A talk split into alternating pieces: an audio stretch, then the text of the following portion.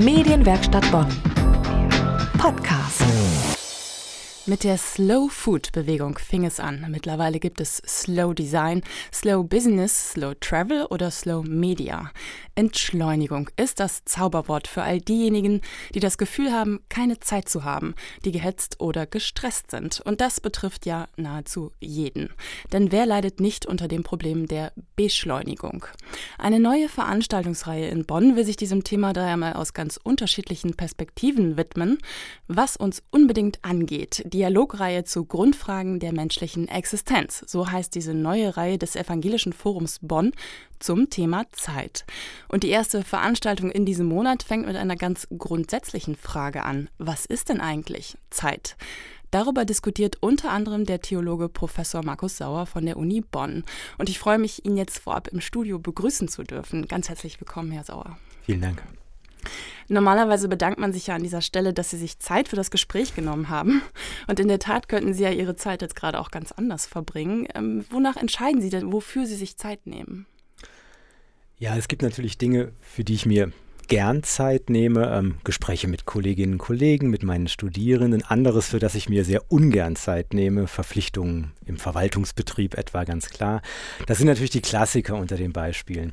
Für mich ist meistens entscheidend, ob das, was ich tue, in irgendeiner Weise sinnvoll, ähm, nachhaltig ist, also nicht nur mir, sondern vielleicht auch anderen etwas bringt. Ähm, und ehrlich gesagt, manchmal gibt es auch einfach so einen Impuls und dann sage ich mir spontan, das mache ich jetzt.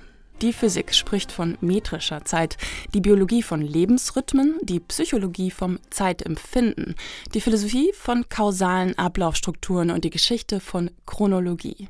Doch was sagt eigentlich die Theologie zum Thema Zeit? Darüber spreche ich jetzt mit Markus Sauer, Theologieprofessor an der Uni Bonn. Welche Rolle spielt das Thema Zeit eigentlich in der Theologie? Jetzt könnte man sehr einfach antworten und sagen, alle diese Rollen, die Sie genannt haben, spielt das Thema Zeit auch in der Theologie. In den zentralen Texten, auf die wir uns in der Theologie beziehen, ist das Thema Zeit eigentlich fast überall präsent. Die Welt ist in Zeiten eingezeilt. Das zeigt sich schon in den ersten Kapiteln der Bibel, in der Schöpfungsgeschichte wird davon berichtet, wie die Welt in sieben Tagen, also in einem Zeitrhythmus erschaffen wird, wie auch ein Ruhetag ähm, diese Schöpfung abschließt. Ein Buch im Alten Testament, das Buch des Predigers, Kohelet, ähm, spricht davon, dass es eine Zeit für jedes Tun unter dem Himmel gibt. Da wird ein Bewusstsein davon greifbar, dass es so etwas gibt wie die richtige Zeit für eine Sache, den richtigen Moment für eine Sache. Und dann gibt es natürlich noch den großen Einschnitt in die Weltzeit, nämlich das Kommen Jesu Christi, mit dem wir uns in der Theologie eben auch befassen.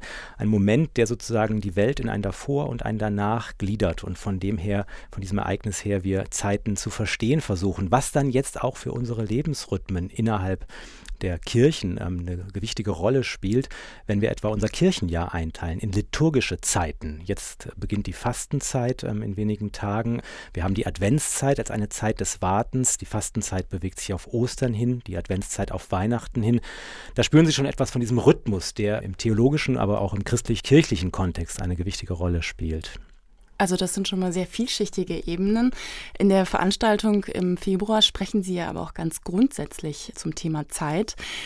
Kann man denn überhaupt sagen, äh, was äh, Zeit in der Theologie bedeutet? Kann man sich da irgendwie einigen auf einen Begriff bei Ihnen in der Disziplin? Dafür ist das Thema natürlich ähm, über die Jahrtausende, die wir ja überblicken innerhalb der Theologie, von den frühen Konzeptionen in der hebräischen Bibel bis in die gegenwärtigen Zeitverständnisse hinein, viel zu breit angelegt, als dass man von einem, von dem theologischen ähm, Verständnis von Zeit sprechen könnte.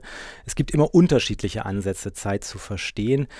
Eine besondere Linie oder eine Gemeinsamkeit ähm, hält sich aus meiner Sicht aber in all diesen theologisch geprägten Zeitverständnissen durch. Ähm, theologische Zeitinterpretationen setzen eben gerade nicht bei der äußerlich messbaren, bei der metrischen Zeit an, sondern sie verstehen Zeit immer als die Zeit des Menschen. Zeit ist eine existenziale Größe. Zeit ist immer meine Zeit, die ich durchlebe, meine Zeit, die ich interpretiere, auch im Horizont ähm, des Geschaffenseins in dieser Zeit. Vergangenheit, Gegenwart und Zukunft fallen in meinem Begriffsapparat, in meinem Denken sozusagen ineinander. Das können Sie schon beim Kirchenvater Augustin greifen, der genau einen solchen Zeitbegriff entwickelt ähm, und sagt, die Erinnerung und die Erwartung fallen ja in meiner Jetztzeit, in meinem jetzigen Denken zusammen. Also da haben Sie so einen ganz breiten Ansatz. Ähm, es ist aber in der Theologie auch immer präsent, dass es sozusagen diesen ähm, gelingenden Moment gibt, diesen ähm, in meiner Existenz mich mir erschließenden Moment, der alle anderen Formen von Zeit durchbricht und etwas ganz Besonderes darstellt. Das Griechische spricht da vom Kairos, von diesem idealen Zeitpunkt, in dem alles zusammenpasst. Das sind sehr verschiedene Zeitverständnisse, über die wir aber in der Theologie diskutieren. Vielleicht jetzt noch ganz kurz, was ist denn die größte Herausforderung für die Theologie? Aus meiner Sicht im Blick auf die Zeit ähm, so etwas wie Zeitgemäßheit von Theologie. Ähm, was heißt es eigentlich, auf der Höhe der Gegenwart zu sein, ohne seine eigene Zeitlichkeit, das heißt dann auch seine eigene Geschichte ähm, zu vergessen? Was für Sprachformen, was für Antworten finden wir auf die Fragen unserer Zeit? Das sehe ich als eine ganz besondere Herausforderung. Zeit ist Geld. Dieses Sprichwort hat Benjamin Franklin geprägt. Seine Botschaft, Zeit ist kostbar und wir sollten sie voll auskosten. Auch wir spüren das, wenn Uni, Job und der Alltag uns jede freie Minute rauben. Klingt einfach, ist es aber nicht. Deswegen gibt es jede Menge Ratgeber, die uns erklären wollen, wie es geht. Zu Gast ist weiterhin der Theologe Professor Markus Sauer von der Uni Bonn. Herr Sauer, Beschleunigung und Entschleunigung, das sind ja zwei sehr hochaktuelle Begriffe aus der Ratgeberkultur spielt das auch in der Theologie eine Rolle? Die Theologie ist natürlich keine Lebensratgeberin. Wir sind natürlich erstmal eine Reflexion auf unsere Gegenstände, aber es gibt eben in diesem Reflexionskontext schon auch Gedanken darüber, wie die Zeit, die mir als Mensch, als Geschöpf ähm, zur Verfügung steht, zu einer qualitativ gefüllten Zeit, Quality Time sozusagen werden kann. Und Orientierungspunkte für das Christentum sind da immer die Beziehung zu Gott auf der einen Seite und die Beziehung zum Nächsten auf der anderen Seite. Beides sollte idealerweise gelingen und da, wo mein Handeln, wo mein Zeitmanagement dem Gelingen dieser Beziehungen dient, da ist Zeit sinnvoll genutzte Zeit, auch wenn das von außen betrachtet manchmal dann anders erscheinen mag. Also Sie haben es ja gerade schon angesprochen. Gibt es denn noch weitergehende Antworten in der Theologie, wie man sein Leben besser nutzen kann, wie man es besser gestalten kann? Im Sprüchebuch ähm, gibt es einen Weisheitsspruch, der sich insbesondere an, an den Faulen richtet. Da heißt es, die Tür dreht sich in ihrer Angel und der Faule in seinem Bett. Das ist so eine klassische ähm, Linie, die wir in einer Reihe von Texten finden. Ähm, Texte, die vor dem Nichtstun warnen, die zum Fleiß antreiben, die sozusagen zum ähm, erfüllten Leben ähm, führen wollen. Obwohl man dann immer schon die Frage ähm, am Horizont aufleuchten sieht, kann es nicht auch so etwas geben wie überfülltes, übereifriges Leben? Und wir haben tatsächlich in der Bibel daneben andere Berichte. Wenn Sie etwa in Lukas 10, einem Kapitel ähm, nachlesen, dann äh, kriegen Sie eine Geschichte dort zu greifen von einer sehr, sehr tätigen Frau, ähm, äh, Martha, und einer Frau Maria, die beim Besuch Jesu sich einfach hinsetzt und zuhört da ist was äh, zu greifen in dieser Geschichte, äh, ein Moment zu greifen, ähm, das deutlich macht, es gibt Zeiten, in denen ähm, das Tun vielleicht gerade nicht das Richtige ist, sondern auch einmal das Nichtstun, das sich zurücklehnen, das Zuhören, das etwas auf mich wirken lassen. Und es gibt andere Zeiten, die ähm, sozusagen dem aktiv sein, dem Gestalten ähm, gewidmet sein müssen. Alles hat seine Zeit, sagt der Prediger ähm, Salomo, ich habe es vorhin schon zitiert. Ein Handbuch für Zeitmanagement kann man daraus nicht ableiten, aber ein Wissen darum, dass es eben ähm, Zeiten für alles ähm, gibt und dass man aber selber auch austarieren muss, abschätzen muss, wann nun welches Tun seine Zeit hat. Und damit zusammenhängt ja auch oft äh, die Frage nach Sinn. Also welchem Sinn stifte ich meiner Lebenszeit? Gibt es da denn auch konkrete Antworten aus der Theologie? Einen Lebenssinn kann ich meinem Leben dadurch geben, dass ich mein Leben und die Lebenszeit, die mir zur Verfügung steht, insofern sinnvoll gestalte, als ich mit mir und der mich umgebenden Welt, und das heißt insbesondere auch meinen Mitmenschen, ähm, Zeiten gemeinsam verbringe. Etwa Zeiten gemeinsam auch feiere, wie wir das in unseren Festen in der christlichen Tradition tun. Das steigert Lebensqualität, ist sozusagen sinnvoll genutzte Zeit, sachgemäß genutzte Zeit. Wie ist das denn ähm, konkret in Bezug auf die ähm, Begrenztheit des Lebens? Das ist ja für viele nicht leicht anzuerkennen, dass wir eben eine begrenzte Zeit hier haben. Kann man das auch vielleicht positiv deuten? Wir haben in der Bibel wieder ähm, viele Texte, die ähm, davon sprechen, dass Menschen, die dem Tod entgegengehen und dann sterben, alt und lebenssatt sterben. Das sind Bilder davon, ganz starke Bilder davon, dass man ähm, die Vergänglichkeit des Menschen, das Begrenzte der Lebenszeit durchaus auch als etwas in sich Geschlossenes verstehen kann.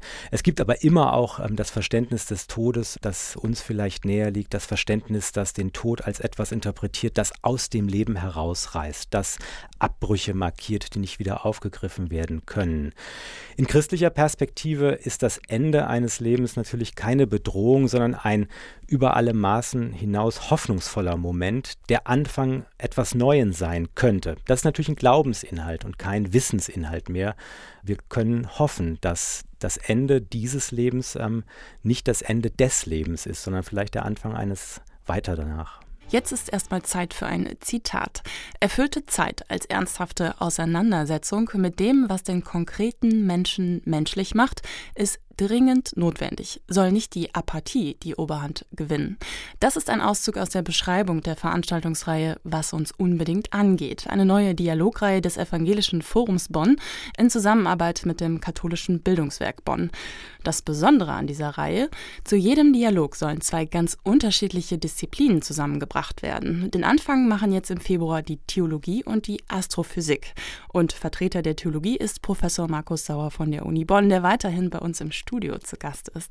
Die Konfrontation mit der Astrophysik, ist das für Sie jetzt üblich oder wird das äh, Gespräch am 15. Februar auch für Sie etwas Neues?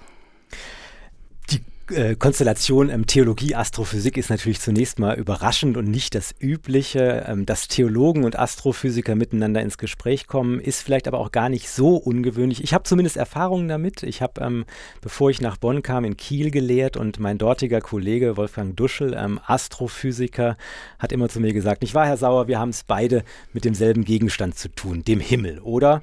Und er hatte in gewisser Weise recht, aber das Entscheidende ist, ähm, und das wird im Gespräch am Donnerstag dann auch sehr interessant interessant sein. Wir blicken aus sehr verschiedenen Richtungen auf diesen Himmel und der Austausch ist immer sehr produktiv. Ja, zum Beispiel ein Unterschied ist ja, die äh, Naturwissenschaften erklären ja vieles, was mit dem Thema Zeit zusammenhängt, total anders, etwa den Anfang und das Ende des Universums. Wie reagiert die äh, Theologie auf solche Differenzen?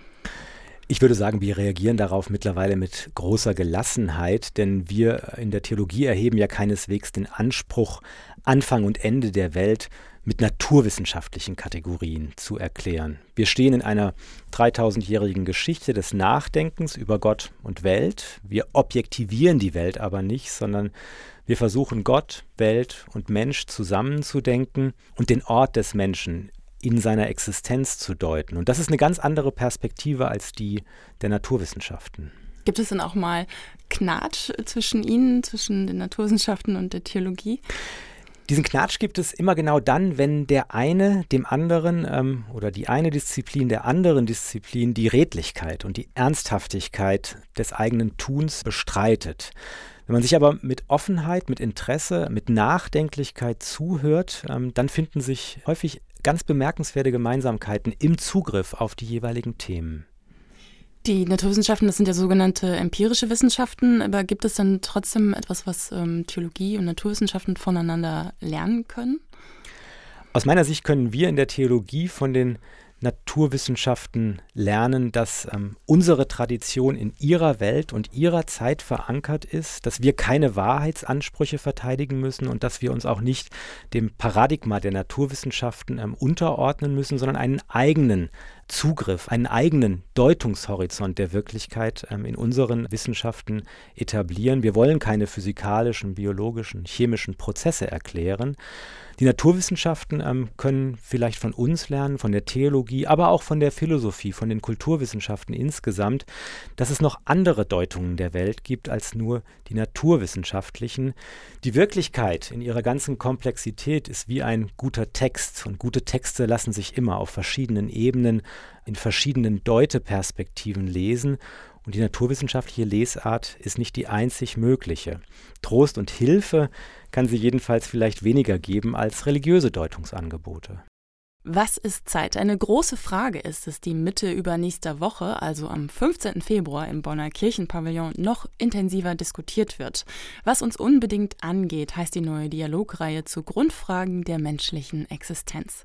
Und den Auftakt machen Professor Markus Sauer vom Evangelischen Lehrstuhl für Exegese und Theologie des Alten Testaments an der Uni Bonn und Professor Hans-Jörg Fahr vom Lehrstuhl für Astrophysik. Und zwar am 15. Februar. Das ist ein Donnerstag um 19.30 Uhr im Kirchen Pavillon am Bonner Kaiserplatz, eine Veranstaltung vom katholischen und evangelischen Bildungseinrichtungen in Bonn. Und es wird spannend. Das hat Professor Markus Sauer gerade bei uns schon im Studio bewiesen. Ganz herzlichen Dank, dass Sie vorab zu Gast waren. Vielen Dank für die Einladung. Und uns interessiert natürlich auch Ihre Meinung zum Thema, wie gehen Sie mit Zeit um? Schreiben Sie uns Ihre Meinung gerne unter dem Artikel der heutigen Sendung auf unserer Facebook-Seite, also der Medienwerkstatt Bonn, oder auch per Mail an nachgefragt.medienwerkstattbonn.de. Medienwerkstatt Bonn. Mehr Beiträge auf medienwerkstattbonn.de.